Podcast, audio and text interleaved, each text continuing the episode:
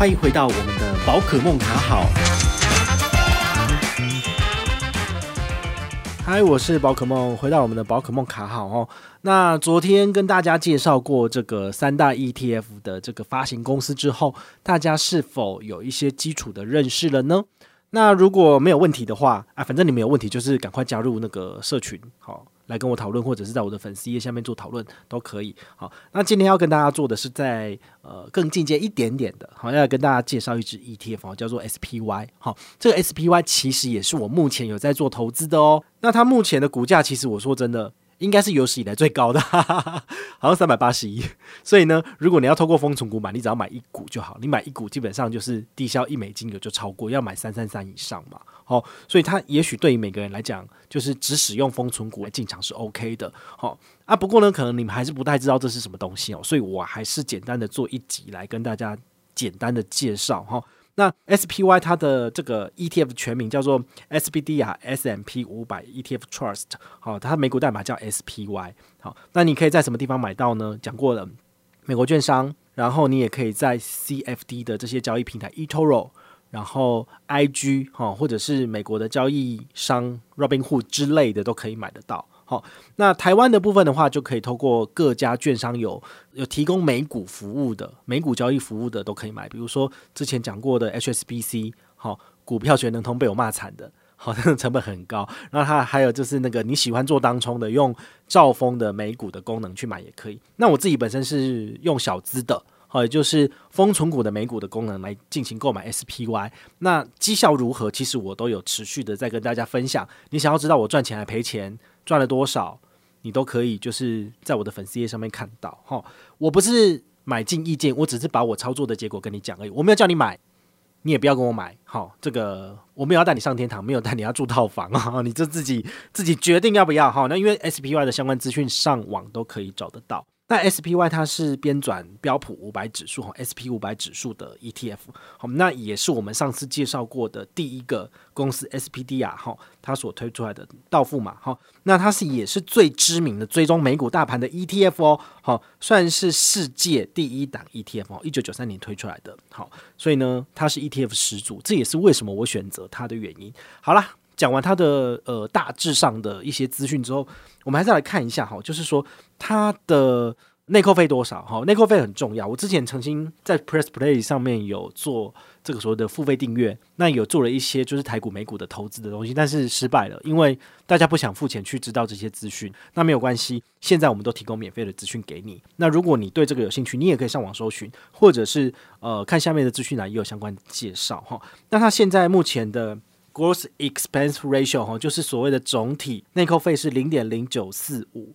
好，这个数字你特别注意哦，百分之零点零九。好，但是这个数字的意思是说，如果你买个十百千万，好，你买一万的话，大概就会有九点四五左右的费用是每年会被扣走的。好，所以你可以去思考一下，说你三十万台币，然后你会被扣十美金多少？三百块台币哦，还好啊。对不对？所以我觉得这个零点零九四五是一个很 OK 的数字，因为台湾随随便便基金都是一点五、二点五、三趴都有。好，接下来的话呢，我来跟大家介绍一下哈，这个 SPY 它的前十大持股有哪十大？好，第一个是苹果，好，再来是微软、亚马逊、脸书、特斯拉、Google，然后呢，波克夏、交生跟摩根大通。好，所以呢，你买了这一档 SPY，其实你就是投资了这些大公司。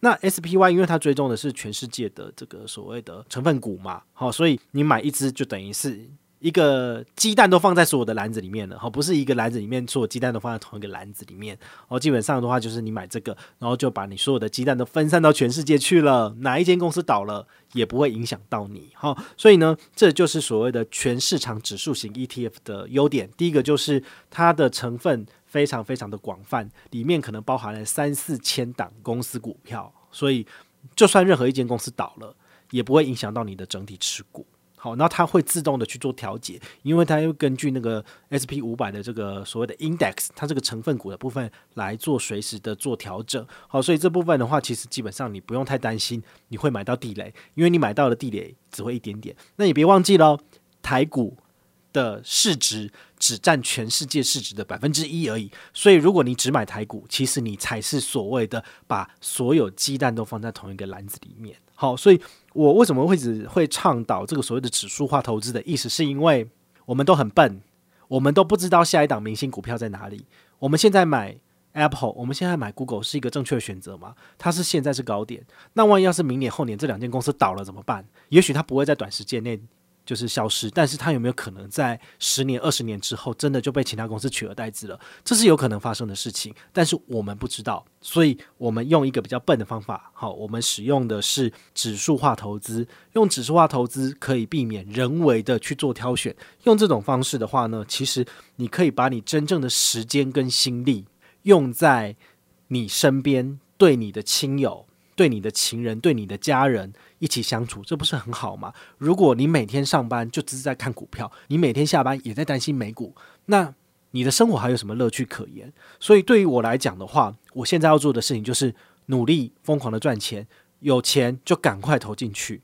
那只要相信未来的世界会向上成长的，我现在买的就是低点，不要觉得现在三百八十几的 SPY 是高点。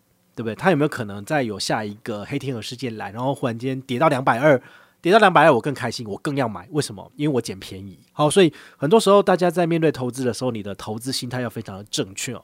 就是说，不要跟风，觉得现在高就就是一窝蜂的买，因为你有可能就是在高点。那你也不要觉得说。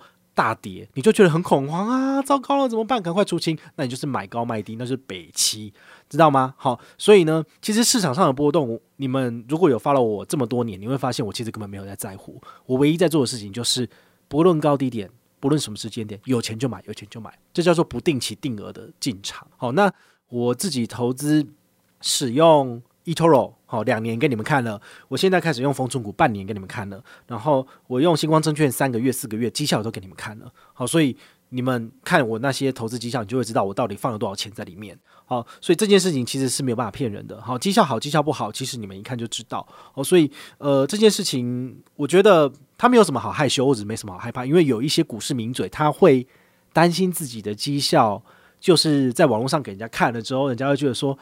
你也不过尔尔嘛，你也会赔钱，对不对？所以大部分的股市名嘴他们是不太会跟你看他的交易明细，就是他不会公布他的账单，他只会跟你讲说，哦，这一档嘟嘟嘟好像可以买，然后你就下你就下去了，所以你们就会共盘，你知道吗？我觉得，呃，我使用的不是主动化投资，我使用的是被动投资，所以它的绩效其实你就算不看我的绩效，你去网络上查也是一样，你去回测也是一样，我只是。照着书讲的做给你看，然后成效就是这个样子。好，所以我相信你也可以这么做。你也不见得要跟我的单，你也不见得要买 SPY，你可以买 VOO，你可以买 IVV。好，这些都是你的选择。好，那我选择 SPY 的原因，就是因为它是市场上最大的，目前就是追踪 SP 五百最大的。那最大的有什么好处？你可以想一下哈。呃，简单举我们信用卡借的例子给你听。中国信托它在这次推出英雄联盟信用卡。二月份的这个加码活动是这个所谓的呃网购指定五大通路十趴，还记得吗？好，那我非常的推荐你。那他这次为什么会找宝可梦做合作？因为那篇文章很明显就是合作推广。那你会想说，这个优惠不是很好吗？为什么他们要找我？那你就可以去思考到，大公司他们的操作策略是，他们要找大的布洛克，他们要找大的 KOL，影响力出去才有效。好，所以为什么我会挑大的这个标的 SPY 来买？它可能内扣费用比其他两个还高了，但是为什么我会选择的原因，是因为它的流通量够。当你要做买进卖出的时候，你不会有卖不出去的问题。好，那它的内扣费零点零九是我可以接受的范围里面，那我就使用。那当然，我不建议你也跟着我这么买，你必须要你自己的思考。你真的觉得它是你可以接受的产品，你再去买。就好像中信当初为什么不挑选十个小咖的 KOL？来做推广这个，而是直接就一笔钱就砸在我身上，他还砸不少呢。对啊，这就是这个原因嘛，因为找大的就有效嘛。好，所以这是一样的逻辑，让你回去思考说为什么要选择 SPY。就是如果你觉得还不错的话，你就给我一个五星评价可以吗？好，五星评价之后还要留言说 SPY 好棒棒这样子。好啦，今天的介绍就到这边告一个段落哈，希望你会有所收获。如果没有收获的话呢，也是要给我五星评价。好，我们下回再见，拜拜。